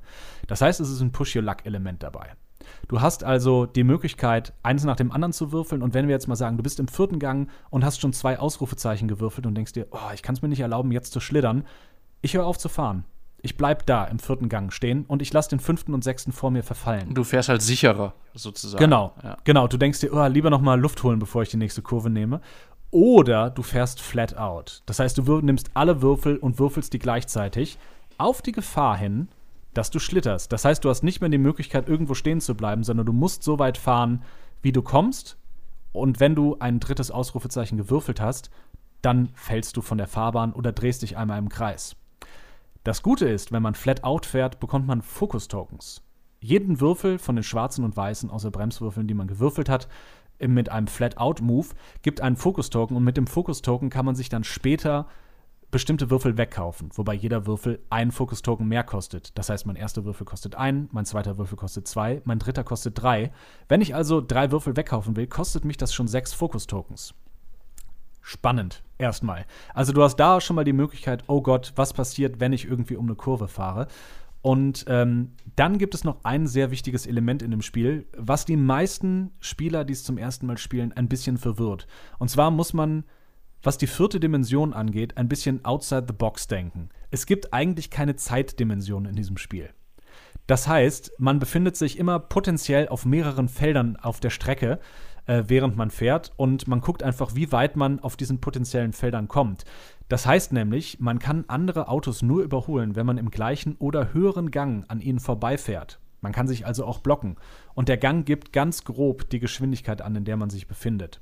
Das heißt aber auch, die Initiative, also die Spielerreihenfolge am Anfang einer neuen Runde, ist festgelegt via derjenige, der im höchsten Gang ist, fängt zuerst an, dann derjenige, der weiter ist und dann derjenige, der in der Innenseite der nächsten äh, zu, kommen, zu fahrenden Kurve liegt. Es kann also sein, dass ich ganz weit vorne bin aber nur im ersten Gang und drei Felder hinter mir ist jemand im sechsten Gang und der darf mich dann überholen und mich vielleicht blocken. Blocken heißt, wenn der sich im sechsten Gang vor mich setzt und ich bin im erst, erst im ersten Gang, dann muss ich aussetzen in der nächsten Runde, weil ich ihn nicht überholen darf. Es ähm, klingt gerade sehr, sehr ähm, abstrakt, wenn man es so erzählt. Mhm. Es erklärt sich aber dann eigentlich, wenn man es spielt, sehr intuitiv wieder. Ne? Also so, das ist so mein, meine Erfahrung, weil wie würdest du das jetzt ähm, sozusagen thematisch übersetzen. Auch mal angefangen bei den Focus Points beispielsweise, die du dann bekommst, wenn du eigentlich ja etwas sehr Riskantes machst, nämlich alle Würfel, die deinen dein Weg, den du geplant hast, äh, beschreiben, auf einmal würfelst. Da gehst du sozusagen Risiko ein und wirst mit, belohnt mit, äh, mit Focus Points. Wie würde sich das denn für dich thematisch erklären? Also, wenn man versucht, thematisch am Rennsport dran zu bleiben. Genau, wenn man das Ganze jetzt mal runterbricht, äh, ich glaube, das war auch genug Regelerklärung. Wenn man das Ganze runterbricht, dann muss man sagen, wenn ich ganz besonders schnell fahre, dann äh, komme ich irgendwann in den sogenannten Racers Flow, wie berühmte Rennfahrer dieses Gefühl schon genannt haben. Also ich bin ganz besonders konzentriert, wenn ich sehr, sehr lange 200 km/h fahre. Kann ich nur jedem empfehlen, dass man. Nein, kann ich nicht. Ähm, und ähm, ich, ich sammle also, sammle also eigentlich Konzentrationspunkte an, die ich dann irgendwann ausgeben kann. Und ähm, genau das gleiche ist mit der höheren Geschwindigkeit, die sich von selbst erklärt. Äh, um jemanden zu überholen, muss ich in einer höheren Geschwindigkeit sein. Das Ganze zu abstrahieren fällt irgendwann leicht und man ist auch irgendwann sehr, sehr schnell drin. Ich empfehle, wenn man das Spiel jemandem beibringt, zu sagen, fahrt erst mal zwei, drei Runden alleine, ohne mich. Einfach mal, fahrt mal die ersten zwei, drei Runden und äh, versucht so ungefähr herauszubekommen, äh, so ein Gefühl für das Spiel zu bekommen. Ein Gefühl zum Beispiel dafür, dass man jeden Gang nur einmal nutzen darf. Das heißt, ich kann nicht äh, in den er vom ersten Gang in den zweiten schalten und dann wieder zurück in den ersten. Und das mag vielleicht alles thematisch total unintuitiv klingen, im Sinne von, warum kann ich nicht wieder runterschalten? Mhm. Aber ich glaube, das ist egal. Ich, ich würde das Spiel thematisch, glaube ich, mal mit Flamme Rouge oder mit mhm. Baseball-Highlights gleichsetzen. Erstmal, weil es beides Sportspiele sind und weil es halt schwierig ist, äh, so, so Sportfeeling zu transportieren in Brettspiel. Meistens hat das Ganze ja einfach mit einer direkten Geschwindigkeit zu tun die wirklich, äh, also es hängt damit zusammen, ich mach was, du machst was und da ist eigentlich keine Zeit dazwischen, um zu überlegen. Und ähm, genauso wie bei Baseball-Highlights, wo auch die vierte Dimension äh, so ein klein bisschen außer Acht gesetzt ist und du, es handelt sich meistens um potenzielle Dinge, die passieren können und dann eintreten oder nicht, schafft es dieses Spiel auch, dieses, äh, dieses Sportfeeling von, kriege ich die Kurve oder nicht, treffe ich den Home Run oder nicht oder laufe ich den Home Run oder nicht, relativ gut zu übersetzen. Um, äh, und jetzt, um mal ganz weg vom Theoretischen ins Praktische zu gehen. Situationen, die wir hatten, waren zum Beispiel, ich habe äh, gestern gespielt und äh, der zweite Spieler auf dem zweiten Platz ist ein Feld vor der Ziellinie gecrashed und hat es dann nicht mehr geschafft. Einfach weil er dieses Push-Your-Luck-Element gemacht hat. Wäre stehen geblieben, wäre auf jeden Fall nichts weiter geworden, weil der andere dann an ihm in der nächsten Runde vorbeigefahren wäre. Und so hat er es versucht und ist gecrashed. Und es war unheimlich, äh, ja, Adrenalin wie soll ich sagen, Adrenalin geladen, mhm. diese Situation. Dann hatten wir Szenen nahezu in jeder letzten Kurve die wir gespielt haben, war es spannend. Du hast dir wirklich gedacht, das, das Ding steht auf Messers Schneide. Schaffe ich es, das Ding zu fahren oder nicht? Irgendwann bildet sich ein leichtes Metagame heraus. Das heißt, du weißt auf manchen Strecken, okay, da ist eine Gerade, da kann ich Focus Points sammeln, um die in den letzten zwei Kurven auszugeben und es sicherer zu machen. Und du hast jedes Mal das Problem, dass die Würfel manchmal einfach nicht mitspielen. Genauso wenig wie das Material beim, äh, beim Rennsport manchmal einfach nicht mitspielt. Oder äh, du verlierst doch irgendwie die Nerven. Und dann klappt irgendwas nicht. Und da musst du dagegen arbeiten. Und diese Faszination ist, auch wenn das Spiel so abstrakt es sein mag, erstmal nichts mit Rennsport zu tun hat, mit Gängen, die man nur einmal fahren darf pro Fahrt, irgendwie übersetzt es sich dann doch in ein sehr bildliches, gegenständliches Sportgefühl. Mhm. Also wirklich ein Rennen. Wir fahren einander, äh, wir fahren einander um die Wette. Und das kann man mit anderen, in Anführungszeichen, Racing Games äh, auch vergleichen. Wenn wir jetzt zum Beispiel haben mit Res Arcana. Auch Res Arcana kann ähnliche Areale aktivieren indem ich sage, ich muss zuerst 15 Siegpunkte haben. Das kann sich genauso wie ein Rennen anfühlen. Jetzt haben wir hier, äh, jetzt haben wir hier natürlich, ich muss auch eine Strecke zurücklegen dabei. Aber es liegt an mir, wie ich diese Strecke zurücklehne, wie ich mit meinen Ressourcen haushalte und wie ich versuche, mein, äh, mein Glück für mich in meine Richtung zu drücken. Und, hast du, äh, ähm, weil das Spiel ja ursprünglich, das hast du ja schon angedeutet, in der ähm, Originalversion ein Solospielerspiel war. Genau. Wo du im Grunde ja äh, selber alleine um die Strecke gefahren bist und dann eben äh, deine Zeit genommen hast. Also deswegen auch Rallyman, äh, weil du im Grunde Rally gefahren bist und mhm. versucht hast, die, die, die Zeit zu schlagen. Ähm, merkt man das dem Spiel deiner Meinung nach, weil du jetzt auch mehr Spiele als ich gespielt hast, irgendwann an, dass es doch äh, eher im Kern immer noch ein Solospieler-Spiel äh, ist oder ist das ein unfairer Vorwurf? Äh, ich glaube, kann man nicht sagen. Ich glaube, mhm. man kann nicht sagen, dass das immer noch ein Solospiel ist. Das funktioniert. Ich habe jetzt auch ein, zwei Runden Solo gespielt. Ja, nahezu ob man es anmerkt. Spiel. Also ich glaube, überhaupt nicht. Überhaupt nicht. Okay. Äh, für mich ist es ein absolut vollwertiges Multiplayer-Spiel. Bis zu dem Punkt, wo ich sogar sagen muss, zu zweit macht es, also nicht, äh, nicht mit zwei Spielern, sondern mit zwei Autos, hat es mir am wenigsten Spaß gemacht. Mhm. Bei zwei Spielern hast du das Problem, derjenige, der einen Fehler macht, ist raus. Und wenn du mit vier Autos fährst, dann kannst du das ein bisschen abfangen und ein bisschen kontern. Und äh, ich habe es gestern einmal mit sechs Spielern gespielt, was der absolute Wahnsinn war. Und weil es auch ein bisschen Spaß, äh, spaßiger war, wenn du sicher warst, dass du nicht Erster werden kannst, hast du immer noch einen Kampf um den dritten, vierten, fünften Platz. Und ähm, nee, Einspielerspiel habe ich nicht das Gefühl, dass jemand versucht hat, aus einem Einspielerspiel auf Teufel komm raus ein Zwei- und Mehrspielerspiel zu machen. Mhm. Für mich eine sehr, sehr gelungene Übersetzung vom, äh, vom Solo-Solitärspiel in ein Mehrspielerspiel. Und äh, eins muss ich noch sagen, bevor ich fertig bin und ein Mini-Fazit hinten dran hänge. Ich liebe das Design. Ich liebe, was mhm. der, äh, also nicht das Spieldesign, sondern das Artdesign. Ich weiß leider nicht, wie es ausgesprochen wird, aber ich glaube, es ist Loic Mützi. ähm, an all die Leute, die sehr gerne Deutsche dabei, Deutschen dabei zuhören, wie sie französische Namen äh, äh, falsch aussprechen. Wahrscheinlich ist es noch nicht mal Französisch. Äh, viel Spaß mit dieser Folge äh, und, mit, und, mit, und mit meinem letzten Satz. Ähm, äh, riesiges Lob, riesiges Lob an den, ähm, an den Art Designer. Wunderbar gemacht, sehr, sehr modern, zum Teil sehr, sehr konzepthaft. Und es fängt ehrlich gesagt das ganze Gefühl des Spiels ganz gut ein. Also auch allein die, die Aufmachung des Spiels verspricht und hält das, was es verspricht, was drauf zu sehen ist. Von mir ganz, ganz schnell ein Mini-Fazit. Ich würde das Spiel, wenn ihr das irgendwo finden könnt und Spaß daran habt, mit zwei, drei, vier Freunden coole Rennen zu fahren, eigene Strecken zu bauen und vielleicht auch einen Grand Prix zu fahren, 100% empfehlen. Es gibt bisher noch kein Spiel, das für mich äh, Rennsport so gut nachgebildet hat. Und da zähle ich jetzt einfach mal Videospiele dazu. Mhm. Ich bin früher, als ich, ich weiß nicht, 15 war, bin ich so ein Jahr lang öfter mal Kart gefahren. Und das grundlegende äh, Feeling von miteinander Rennen fahren wird hier relativ gut transportiert. Ich kann das Spiel nur jedem empfehlen. Rallyman GT macht einen Haufen Spaß. Und wenn man es irgendwie bekommt, und ich hoffe, dass es in den Einzelhandel gelangt irgendwann, vielleicht findet sich ja ein deutscher Vertrieb, ähm, sch äh, schlag zu. Es macht unheimlich viel Spaß. Und selbst als Solospiel ist es sehr gelungen. Was ich halt schön fand, äh, jetzt bei der ganzen ähm, Auseinandersetzung mit dem Spiel, das hat ja jetzt bei uns beiden so ein bisschen die, die Geschichte, dass wir das einfach mal im Tabletop Simulator ausprobiert haben, äh, vor ein paar Wochen, glaube ich, das erste Mal. Und ich weiß noch, wir haben dann später festgestellt, wir haben es sehr, sehr falsch gespielt. Also wir haben ein paar essentielle Regeln haben wir irgendwie ausgelassen. Und da war dein, dein erster Eindruck war am Anfang noch so ein bisschen, ah, nee, das ist, mh, mm, da warst du mhm. nicht so richtig überzeugt. Und inzwischen bist du, glaube ich, angezündeter als ich für dieses Spiel. Und genau, hast das also, inzwischen physisch zu Hause. Ähm, ich bin genauso angezündet. Also ich mag es auch sehr, sehr gern. Vor allen Dingen, was mir besonders Spaß macht bei dem Spiel, äh, sind zwei Aspekte. Zum einen, dass du ähm, immer so, oder die sind beide verbunden, diese Punkte, die ich sehr gerne mag an, an dem Spiel, sind nämlich, dass du einerseits immer so, so ein bisschen schaust, okay, jetzt hast du hier die und die Spielsituation und die und die Regel und so verhält es sich. Und wie kann ich das jetzt thematisch, also welcher, welchem Phänomen oder welcher ähm, äh, welchem realistischen Vorbild entspricht das jetzt? Also ich habe mhm. da sehr, sehr viele Parallelen dann irgendwie, weil ich dann eben auch viel Begeisterung für den Rennsport mitbringe, äh, zumindest als Zuschauer, äh, dann finden können.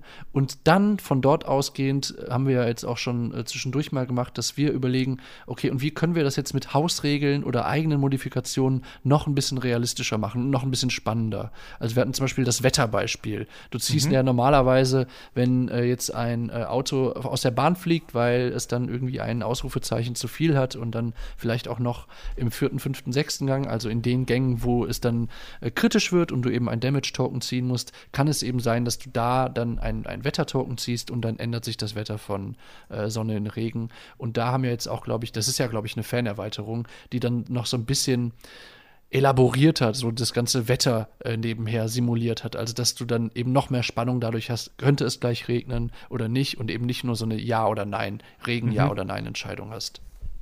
Genau. Ähm, das ist vielleicht auch noch ein Punkt. Äh, das Spiel ist nicht nur für sich in den Grundregeln sehr spaßig. Das Spiel ist vor allem ein schönes Gerüst, um drumherum eigene Sachen einzubringen. Also auch äh, Stichwort freies Spiel ist damit möglich. Und, äh, und weil es halt wirklich äh, ein, ein Geschichtenerzähl-Tool ist. Mhm. Ich glaube, dass man das auch so sehen kann. Es gibt vielleicht noch eine Sache, die mich auch ehrlich gesagt davon abbringt, dem Spiel eine volle 10 von 10 zu geben. Das liegt irgendwo bei mir bei 8, 5 bis 9. Und zwar, wenn man ich glaube, es gibt bestimmte Spieler, die ein großes Problem damit haben, wenn sie sich aus einem Spiel ausgeschlossen fühlen. Und äh, für mich ist das okay, weil das Ganze hier einfach thematisch stimmig ist. Aber es gibt natürlich Möglichkeiten, andere Spieler zu blocken. Das heißt, es kann sein, dass du einfach mal in deinem Zug nichts machen kannst. Du musst einfach weiter äh, stehen bleiben, wenn sich jemand in einem höheren Gang vor dich schiebt und dich blockt. Mhm. Es kann auch sein, dass du einfach Pech hast. Wir hatten ein Spiel, wo ich dreimal nacheinander mit winziger Wahrscheinlichkeit äh, drei Ausrufezeichen gewürfelt habe. Weil ich, und ich war schon hinten und habe es dann weiter versucht. So Sachen passieren und das muss man dann einfach mal abnicken und sagen: Jupp, herzlichen Glückwunsch, du hast gewonnen. Äh, nächste Runde. Wenn man das, wenn das ein großes Problem ist, dann ist das ähm, natürlich schwierig. Dann ist es natürlich schwierig, wenn man sich sagt, okay, dieses Spiel mit seiner Mechanik kann No Fun Environments produzieren für einzelne Spieler. Und das, man, man spürt, dass das Spiel aus, äh, dass das Spiel ein bisschen, ähm, ja, ein bisschen Altlasten aus der alten Brettspielzeit mitbringt. Moderne Spiele haben es meistens an sich, dass sie diese, äh, die, diesen Ausschluss von bestimmten Spielern verhindern. Also man kann wenigstens, selbst wenn man komplett am Ende ist, hat man eine Möglichkeit, über eine Catch-up-Mechanik wieder ranzukommen. Oder man hat wenigstens eine Möglichkeit, irgendetwas zu tun. Bei dem Spiel gibt es Möglichkeiten, Leute komplett aus dem Spiel auszuschließen. Und ich glaube, wenn man sehr kompetitiv ist und gar nicht so viel über dieses, wow, das ist Gefühl und eine Geschichte, die erzählt wird. Und ich, es liegt auch an mir, die Geschichte für den anderen so angenehm wie möglich zu machen und dabei immer noch zu gewinnen, dann glaube ich, geht das Spiel wahrscheinlich eher in so eine Richtung 6 bis 7 von 10 Punkten. Mhm. Vielleicht sogar weniger. Für mich ist es erstmal kein Problem, aber das ist das, was du am Anfang gesagt hattest, was auch dem geschuldet war, dass wir die Regeln falsch gespielt haben. Aber ähm, es gibt die Momente, wo man sich aus dem Spiel ausgeschlossen fühlt. Und das ist dann weniger fein. Und dann muss man halt sehr an das Thema glauben, sehr an das Gefühl, sehr an die Geschichte, die erzählt wird, um über diesen Speedbump rüberzukommen und diesen Berg zu erklimmen, diese Bergetappe zu erklimmen, um yeah. in Flammen Rouge zu sprechen. Ansonsten gibt es von mir aber sehr, sehr wenig zu beanstanden. Das, das ist doch mal ein schönes Fazit. äh, was, was ist denn dein Schlussfazit? Was ist denn dein Schlussfazit? Wie hat dir denn Rallyman bisher so gefallen? Ähm, ja, ich habe ja eine, eine, besondere Faszination für Rennspiele. Das habe ich ja jetzt äh, schon auch ein paar Mal äh, durchscheinen lassen hier im Podcast. Ähm, und ich war äh, zu Beginn einfach nur interessiert, weil mich das, also auch übers Design, muss man einfach sagen, also dass, mhm. dass mich zunächst mal das Design äh, äh, interessiert hat für dieses Spiel und eben nicht dann für vergleichbare Spiele, Formula D wäre zu nennen, das habe ich noch nicht ausprobiert oder andere. Und deswegen haben wir es ausprobiert. Und dann fand ich die ähm, Technik mit den Würfeln sehr, sehr stark. Also das war einfach frisch, das habe ich so jetzt noch nicht gesehen und das mochte ich sehr. Also über die Würfel den, den Fahrweg zu simulieren und dann eben auszuwürfeln, wie gefährlich es wird und ob ein Unfall passiert oder nicht. Und ähm, je länger ich es jetzt spiele, es hat sich ja bei uns schon so in kurzer Zeit zu einem kleinen Klassiker, ey, hast du mal Lust auf eine kleine Runde Rallyman? Ja klar, äh, lass uns im TTS treffen in, in einer halben Stunde und dann spielt man eine Runde, äh, entwickelt innerhalb von kurzer Zeit. Und das schafft man auch, glaube ich, nicht mit jedem Spiel. Mhm. Das ist das eine, was ich sehr, sehr dran mag. Ich finde es in der Spieltiefe eigentlich auch noch eine Ecke tiefer und stärker als Flamme Rouge was so ein bisschen dem Sport, der abgebildet wird, äh, geschuldet ist, was aber auch einfach mhm. dem, dem, intelligenten Spieldesign dieses Spiels äh, äh geschuldet ist. Und als dritter und für mich entscheidender Punkt äh, bei Rallyman GT ist, dass es uns einfach als Spielerinnen ähm, eine Masse von Möglichkeiten an die Hand gibt, wie wir das Spiel spielen wollen. Also mhm. wollen wir beispielsweise welche Strecke wollen wir spielen? Da geht's los. Wie viele Runden wollen wir fahren? Welche Reifenstrategie wählen wir? Ähm, mit wie vielen Autos fahren wir? Fahren wir ein einzelnes Rennen oder fahren wir vielleicht eine Serie von, von drei, vier, fünf, sechs Rennen und äh, am Ende entscheidet dann sozusagen die Gesamtpunktetabelle äh, über den mhm. Sieger, was die Rennen dann mit Sicherheit auch nochmal anders macht. Da musst du dann nicht unbedingt jedes Rennen gewinnen, um am Ende ganz vorne zu stehen.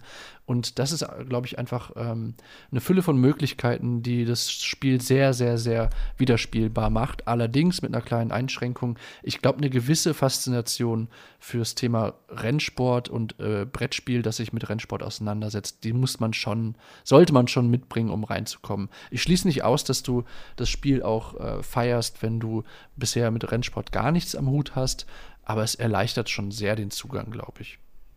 Ich glaube, diese Zugänglichkeit, das ist auch ein guter Punkt. Das Design hilft ungemein, das anderen Leuten hinzulegen. Ich habe es äh, mit meiner äh, kleinen Schwester und ihrem Freund gespielt und die waren beide total heiß da drauf. Ja. Die haben, äh, die haben äh, Bilder auf Twitter von uns von dem Spiel gesehen und wollten das unbedingt spielen und waren total happy damit. Und die hatten, äh, und das Schöne ist halt auch, dadurch, dass das Spiel so zugänglich ist, äh, die haben auch gewonnen, die beiden Spiele. Also Es hat wirklich sehr viel Spaß gemacht. Mhm. Und die hatten auch kein Problem damit, dass ihr zweites Auto einfach Pech hatte. Das ist okay. Wenn man damit klarkommt, super. Deswegen, selbst wenn man gar nicht so sehr im Rennsportthema drin ist, ich glaube, dass es auch von außerhalb irgendwie faszinierend ist. Schnelle Autos. Ich glaube, das übersetzt sich sehr schnell Ja. äh, in, in, in, äh, in eine Faszination für viele. Und, ähm, und das Generelle mit äh, Flamme Rouge, welches jetzt das, äh, welches das ausgeklügeltere System ist, ich glaube, das müssen wir uns mal richtig angucken und wir gehen mal komparativ äh, in den großen Flamme Rouge gegen Rallyman-Vergleich rein.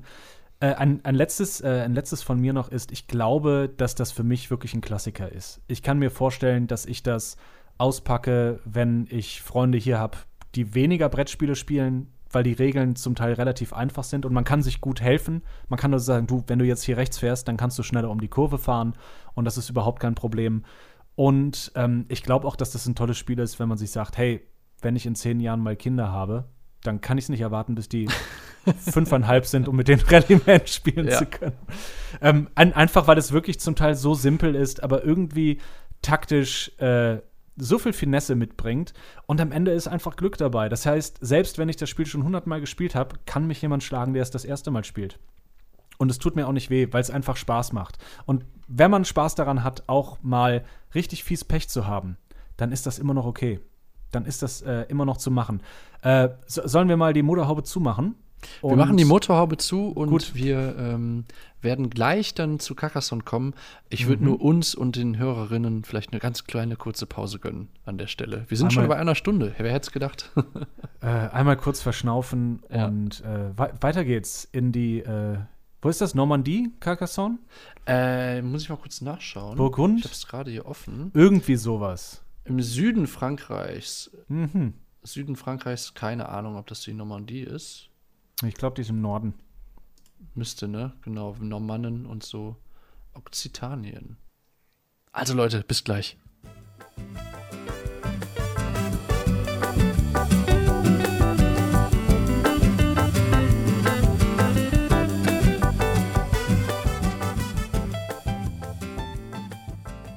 Hey Leute, wir sind zurück aus der Pause. Ich hoffe, ihr seid noch dran. Ähm, Mascho, bist du überhaupt noch da? Keine Ahnung. Ich bin noch da. Ich bin Ja, noch da. Ich gehe nicht weg. Na, super. Ich bin hier. Ähm, wir haben uns was zu trinken geholt. Nichts Alkoholisches, nur einen leckeren Tee vielleicht. Ich habe mir einen Kaffee gemacht. Und dann geht es auch schon weiter äh, mit Folge 8 der Spielsteine Scherben. Wir haben eben über Rallyman GT gesprochen. Und wir haben ja noch ein anderes großes Spiel, über das wir heute sprechen wollen, das weniger aktuell ist, denn es wird in diesem Jahr 20 Jahre alt. Das äh, Spiel Carcassonne soll jetzt Thema sein. Und ich habe mich besonders darauf gefreut, dass wir heute mal über Carcassonne reden, denn es ist, das habe ich ja auch schon in der ähm, Anmoderation äh, dieser Folge äh, erklärt, es ist so ein bisschen die erste große Brettspielliebe, äh, Carcassonne bei mir. Also das, das Spiel äh, habe ich wirklich exzessiv zu Studentenzeiten, Studentenwohnheimszeiten gespielt. Äh, so weitgehend, dass wir eine ähm, ewige Tabelle in Microsoft Excel angelegt haben, die also das ist dann immer das Zeichen, dass, dass hier war es ernst. Also hier wurde irgendetwas auf ein halb professionelles Niveau gehoben. Und ähm, warum das so ist, möchte ich im Folgenden so ein bisschen erzählen. Und ähm, zwar, ja, es ist ja eigentlich so, wenn man sich für einen Brettspiel-Podcast interessiert, dann muss man eigentlich Carcassonne gar nicht mehr so richtig erklären. Und trotzdem haben wir beide, beziehungsweise du, erst vor ein paar Wochen das erste Mal richtig Carcassonne gespielt. Das, also No Front, das ist ja vollkommen okay. Dafür kennst du tau- tausend andere Spiele. Es hat mir nur gezeigt, man darf gar nicht so grundsätzlich davon ausgehen, dass es jeder kennt, auch wenn er sich für Ja. Brettspiele interessiert. Könnte ein Trugschluss sein. Ähm, und auf der anderen Seite ist es halt äh, eigentlich ein sehr, sehr, ja, ein sehr, sehr einfaches Spiel auf den ersten Blick. Also die Grundversion kommt mit eigentlich sehr, sehr wenig Karten aus. So ist es ein Legespiel und es geht im Prinzip nur darum, du baust Plättchen um Plättchen, Burgen, äh, Wiesen und Straßen. Und zwar eine, ein Plättchen nach dem anderen, abwechselnd von zwei bis, ich weiß nicht genau, fünf Spieler sind es. Es gibt Erweiterungen, da kannst du dann mit bis zu acht Leuten spielen. Aber im Prinzip, so spiele ich es halt meistens oder wir spielen es meistens mit zwei Leuten. Du legst jeder äh, sein Plättchen, das er aus einem Beutel zieht und baut damit ähm, die Festungslandschaft nach. Und das ist dann eben auch der thematische Anschluss äh, an den Spieletitel Carcassonne, an die Stadt in äh, Südfrankreich, die eben auch äh, geprägt ist von, äh, man könnte es nennen, Festungslandschaft. Ähm, das klingt erstmal gar nicht so aufregend und man fragt sich so ein bisschen, wie kann das sein, dass es so ein mega erfolgreiches Brettspiel geworden ist. Ähm, es liegt genau zum großen Teil in dieser Einfachheit. Also das Spielprinzip ist innerhalb von einer Minute erklärt. Und du baust eben ähm, diese Landschaft, die nach jedem Spiel anders aussieht und besetzt mit deinen Miepeln, mit deinen äh, Arbeitern oder Followern oder wie auch immer man die äh, nennen will. Das sind eben kleine äh, Figürchen. Mit denen besetzt du ähm, bestimmte Bauprojekte. Und mit Bauprojekt meine ich dann in dem Zusammenhang eben Burgen, die gebaut werden, oder Straßen oder äh, eben auch äh, Wiesen im Spiel. Die Wiesen geben dann erst am Ende des Spiels Punkt. Die beiden anderen großen Projekte äh, plus Kloster, Kloster, Straße und Burg geben während des Spiels äh, Siegpunkte. Und ähm, das äh, Spiel gewonnen hat dann am Ende derjenige, der die meisten Siegpunkte äh, am Ende auf der Habenseite hat. Und das Besondere meine, also das Geniale eigentlich an dem Spiel liegt in zwei Dingen. Zum einen, du legst das, ähm, die Landschaft aus mit Plättchen. Das, ich weiß nicht, wie innovativ das vor 20 Jahren, also im Jahr 2000 war als Spielprinzip. Es fühlte sich auf jeden Fall damals frisch an, aber ich glaube, damals war die gesamte Brettspiellandschaft vielleicht auch noch nicht so ausdifferenziert und elaboriert, wie das heute der Fall ist. Einfach mal eine Vermutung Community war noch nicht so gut vernetzt, sagt Bitte? man, glaube ich. Die Community war noch nicht so gut vernetzt, sagt man, glaube ich. Es ist schwer, dort ein, äh, so eine Emotionsgeschichte der Brettspielhistorie zu machen. Ja, Würde ich mal ganz grob sagen. Das, das glaube ich auch sofort. Also ich glaube, dass das so Internet und so äh, enorm viel damit gemacht hat äh, und, und diese ganzen Innovations- und Entwicklungsprozesse äh, beschleunigt hat in, in, in diesem Genre oder in, in Brettspiele allgemein. Genau. Und jedenfalls, das war schon mal so genial einfach. Und das zweite äh, großartige Prinzip ist eben, ähm, dass die Burgen gebaut werden und bis zum Ende jedoch nicht klar ist, wer bekommt dafür eigentlich Siegpunkte. Denn Siegpunkte bekommt immer nur der, der die meisten Follower, die meisten Miepel in seiner Farbe in einer Burg oder in, an, auf einer Straße stehen hat.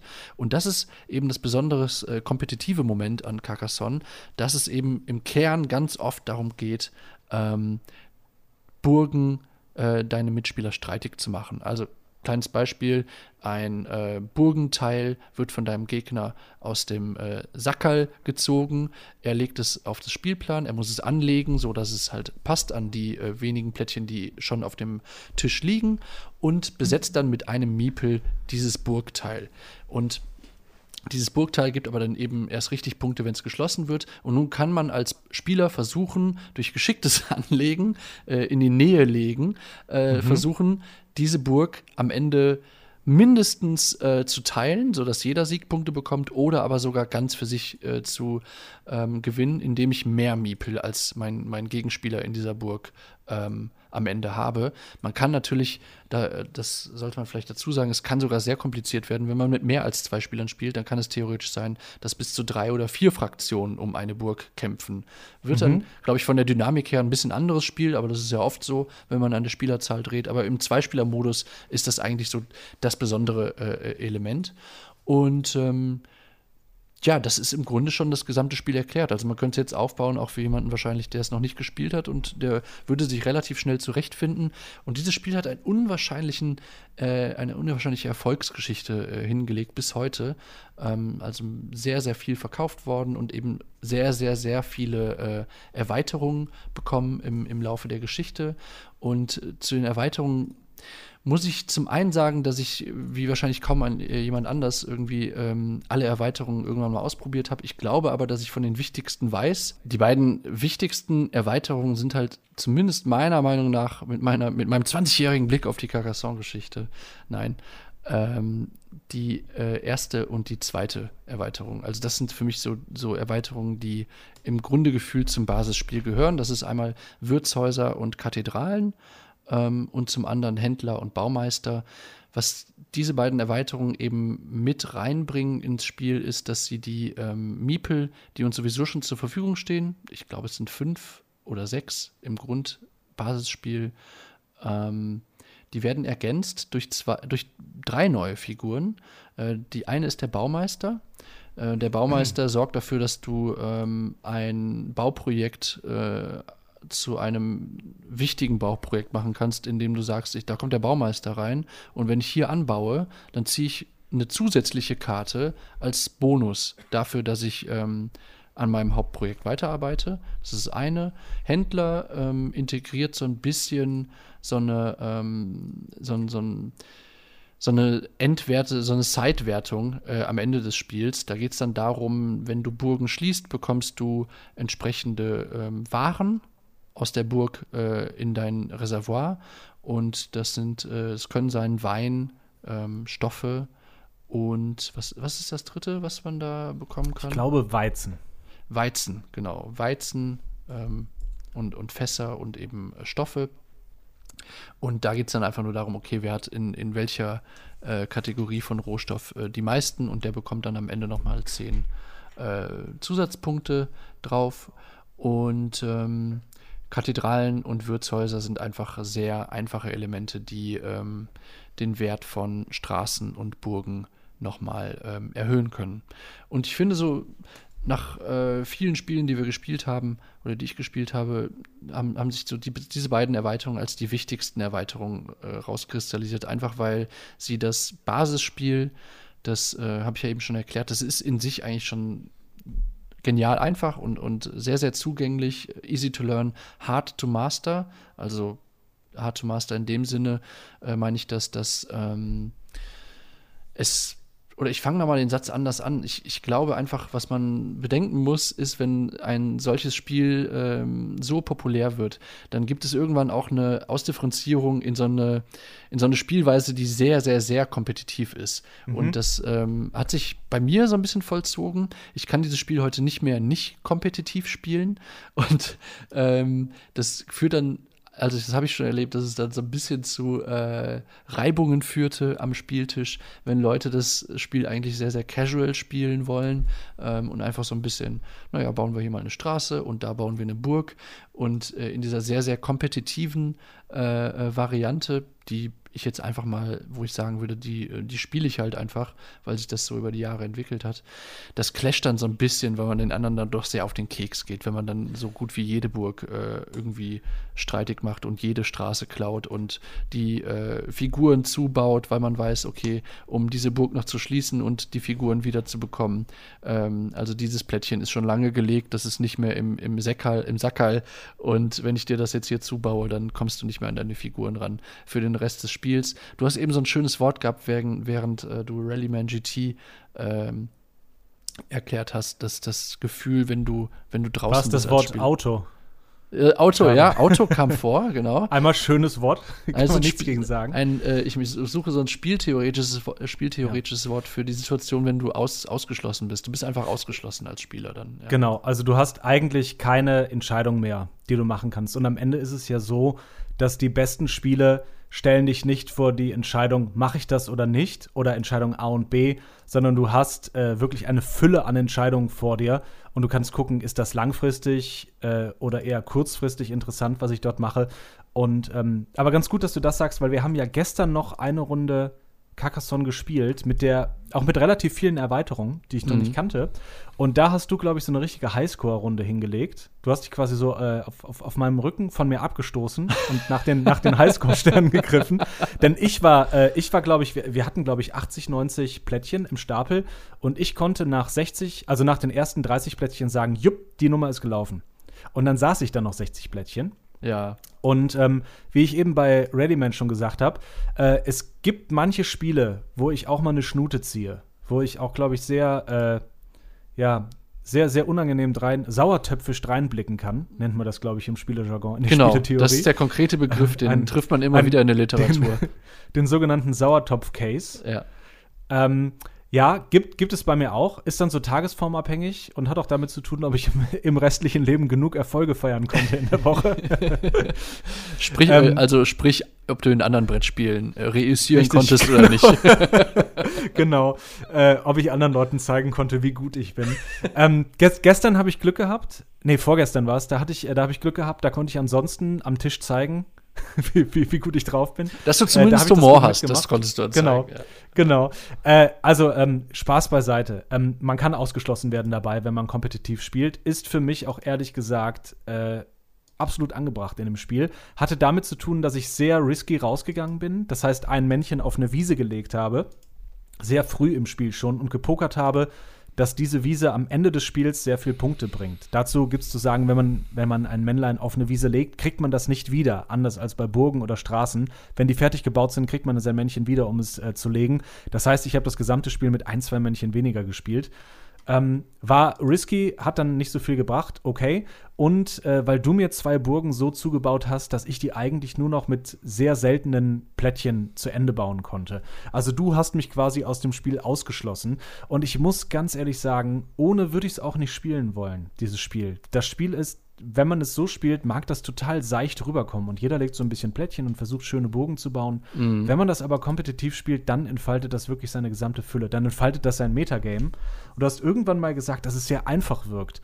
Und äh, auch das Spiel Fußball ist total einfach. Hier ist ein Ball, ihr müsst das zwischen die äh, drei Pfosten da knallen. Viel Spaß damit. Mhm. Gäbe, es, gäbe es kein Metagame um den Fußball herum, wie zum Beispiel Aufstellungen oder bestimmte Positionen und Leute auf bestimmte Positionen zu stellen, die dafür besonders gut sind, ähm, dann wäre Fußball eventuell auch nicht sonderlich aufregend. Und selbst dann mit einem kleinen Asterix oben dran, es gibt genug Leute, die Fußball nicht sonderlich aufregend finden, weil es, äh, weil es vielleicht manchmal sehr langsam ist und weil es wenige Tore slash Erfolge gibt.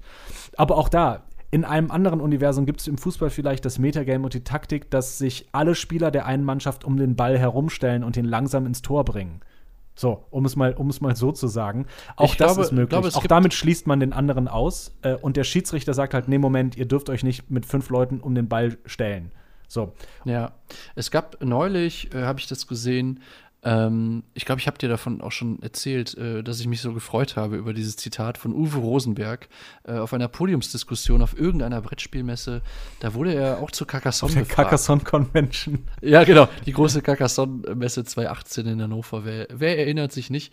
Nein, es war äh, so, so, ein Brettspielzusammenhang und er wurde zu Carcassonne gefragt und hat äh, dazu gesagt, dass er äh, dieses Spiel so genial unter anderem deswegen findet, weil er ähm, glaubt, also es, es gibt sozusagen auf, auf einem, wenn du das kompetitiv spielst und so kompetitiv spiele ich es jetzt nicht, weil ich es auch, glaube ich, ich kann es jetzt nicht so gut, dass das bei mir zutrifft, aber er sagt, für einen ähm, Anfänger wirkt sozusagen die, ähm, die Profi-Expertenspielweise äh, von Carcassonne, die sieht für einen Anfänger von außen schon wieder eigentlich so aus, als hätten sie das Spiel nicht verstanden. Also weil es am Anfang dann wirklich, oder was heißt am Anfang, weil es die ganze Zeit nur so aussieht, als würdest du gerade darauf hinspielen, dass Burgen nicht zu Ende gebaut werden. Mhm. So, und das, da hat er mal irgendwie gesagt, das würde ihn so sehr faszinieren an Carcassonne. Und ich teile diese Faszination. Das finde ich tatsächlich ähm, äh, einen guten, eine gute Beobachtung ähm, äh, über dieses Spiel. Ja, ich habe gerade auch noch mal in die Liste der Erweiterungen geschaut.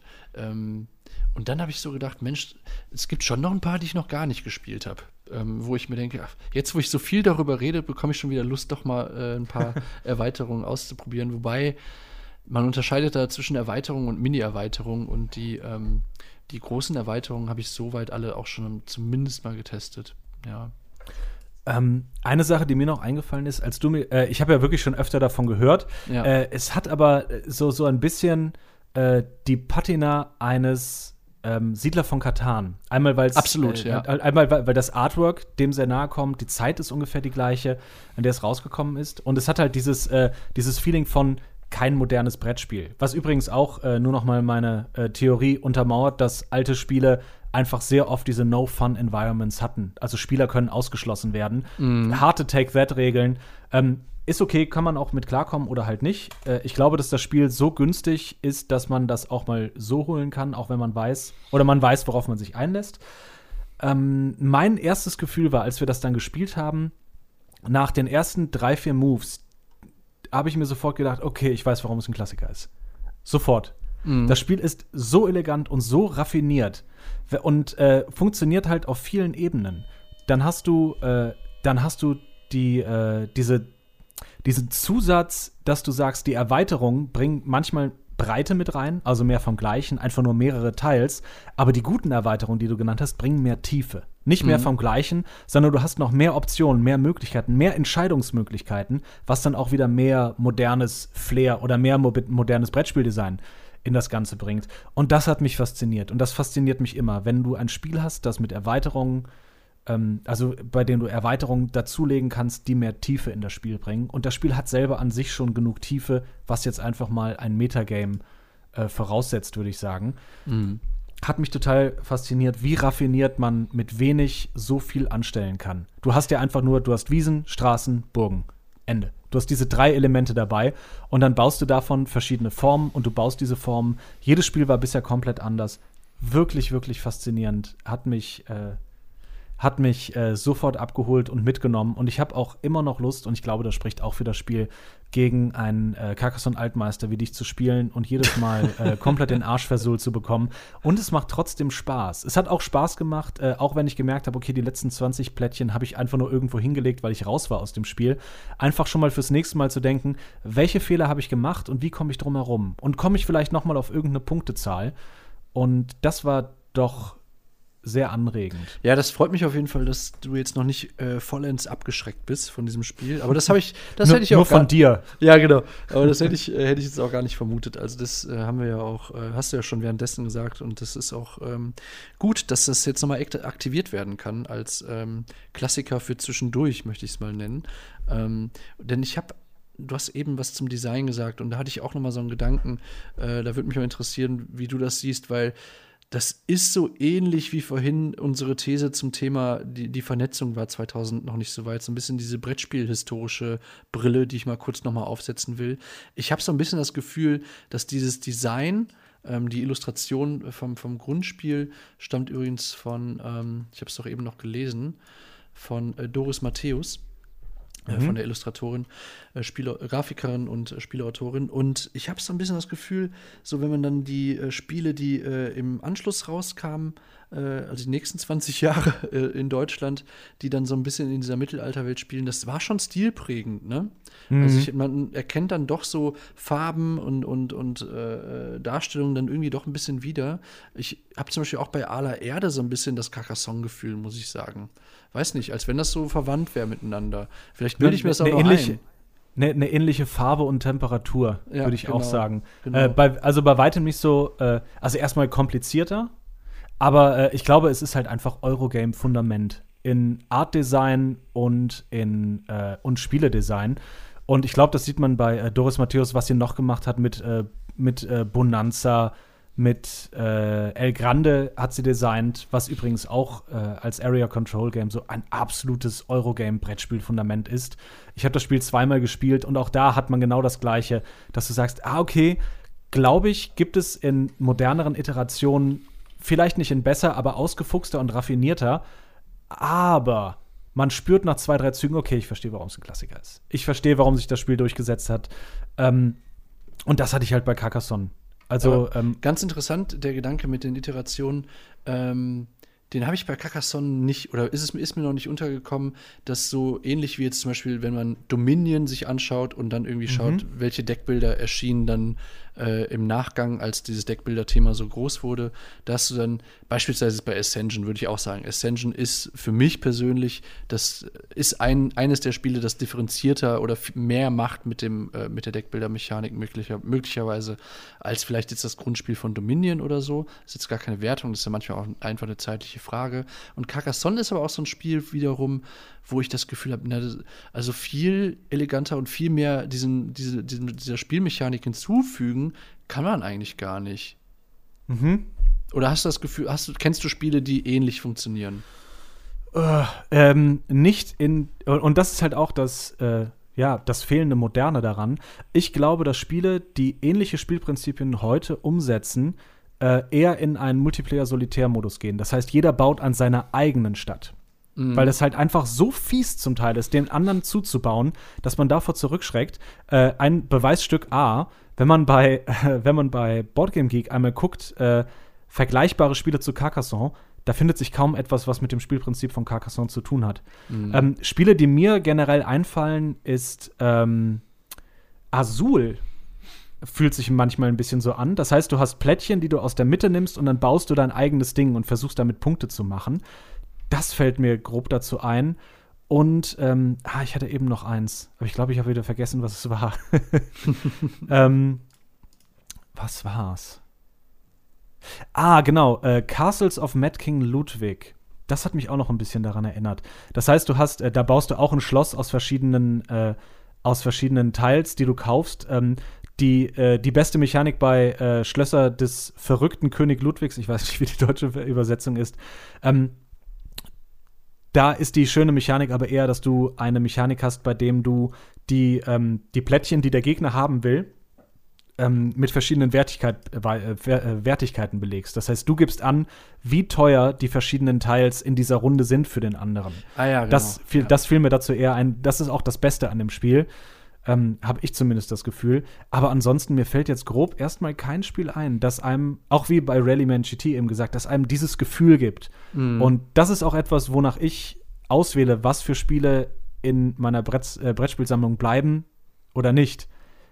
Gibt mir dieses Spiel ein Gefühl, das mir entweder ein anderes nicht besser gibt, ungeachtet des Themas, oder, äh, oder ist das einfach etwas, was einfach ähm, einzigartig ist. Und Carcassonne wäre für mich ganz ehrlich ein Spiel, dessen Gefühl momentan von keinem anderen reproduziert werden kann, von keinem moderneren. Und ich würde sagen, dass das ganz, ganz viel heißt, wenn man bedenkt, dass das Spiel 20 Jahre alt ist. Mhm.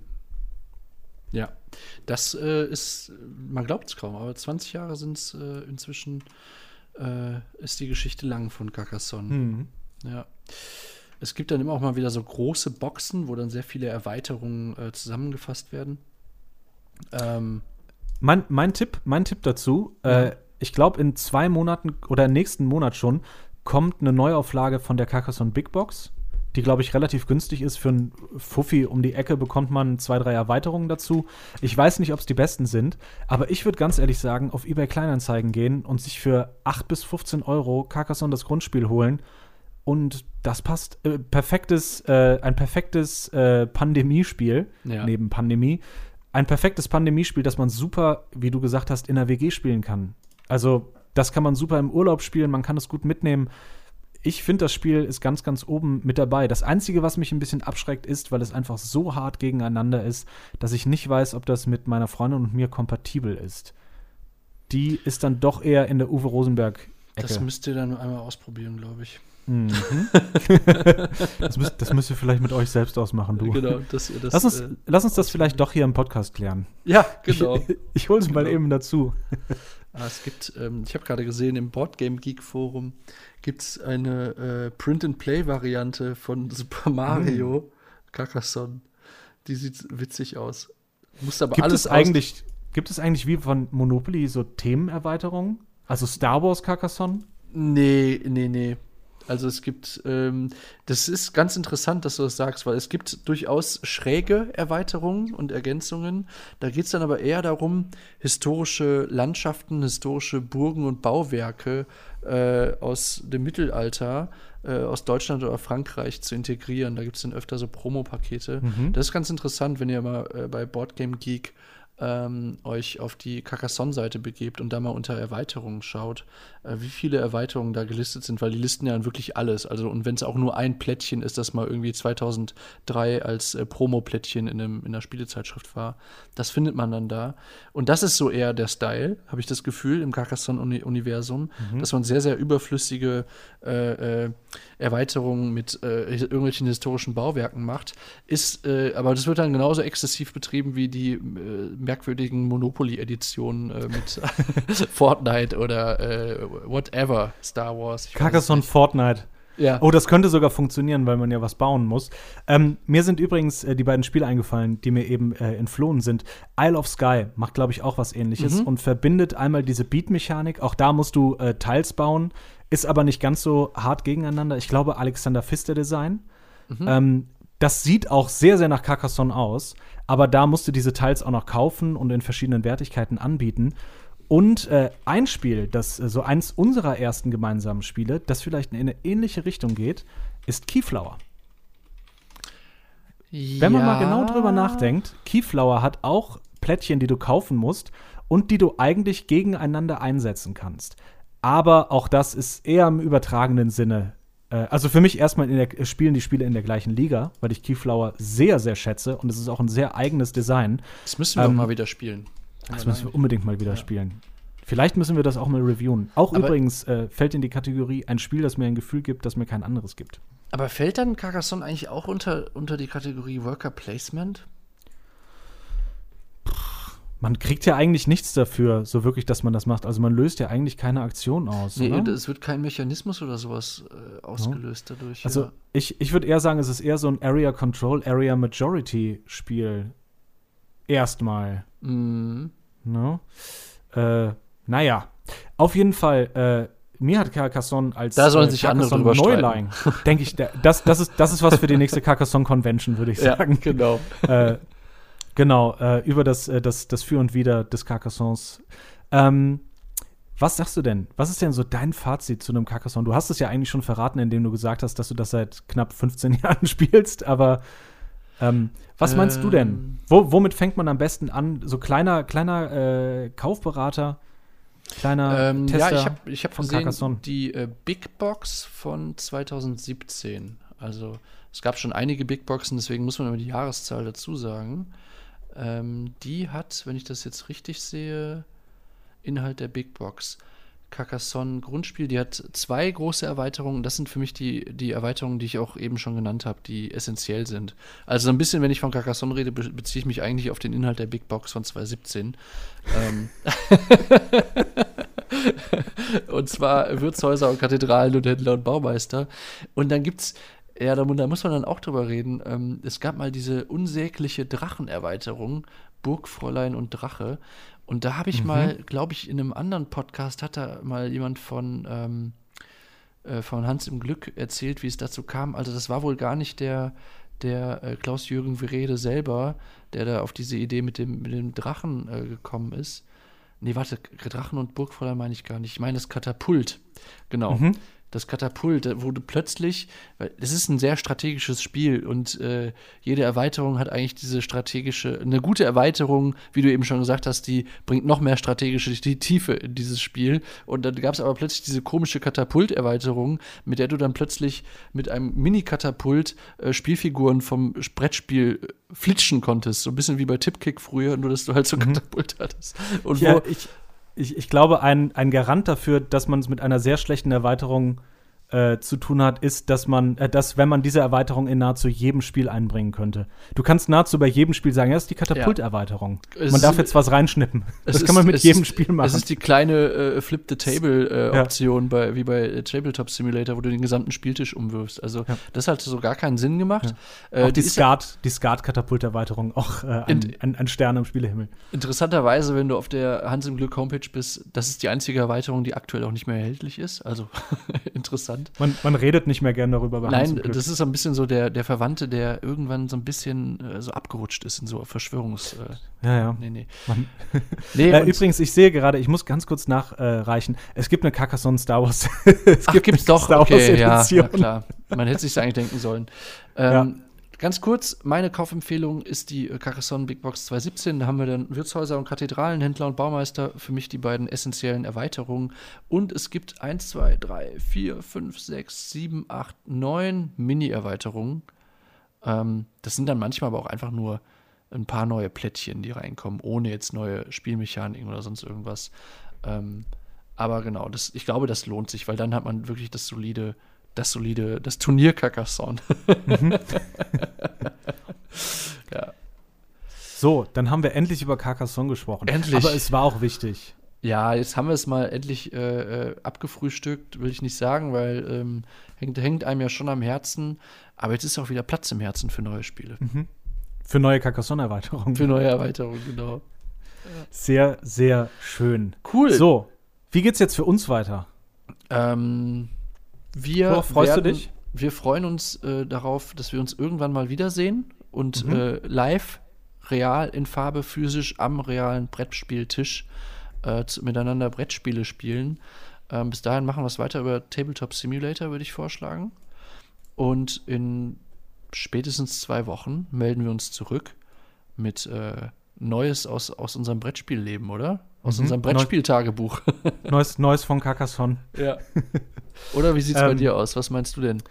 Doch, ich bin, ich bin happy. Äh, ich freue mich darauf. Äh, ich habe ja vor zwei Wochen angefangen, Pandemic Legacy zu spielen. Ah, Ich stimmt. dachte, der äh, den Umständen geschuldet. Wie weit seid ihr? Ähm, ich glaube, wir sind fast halb durch. Wir sind im Mhm. fünften oder sechsten Monat von zwölf. Und Zwischenfazit bei dir? Ich habe Angst, das jetzt so am Ende schnell zu sagen. Ähm, Mhm. Das Spiel äh, verfolgt mich jetzt seit zwei Jahren.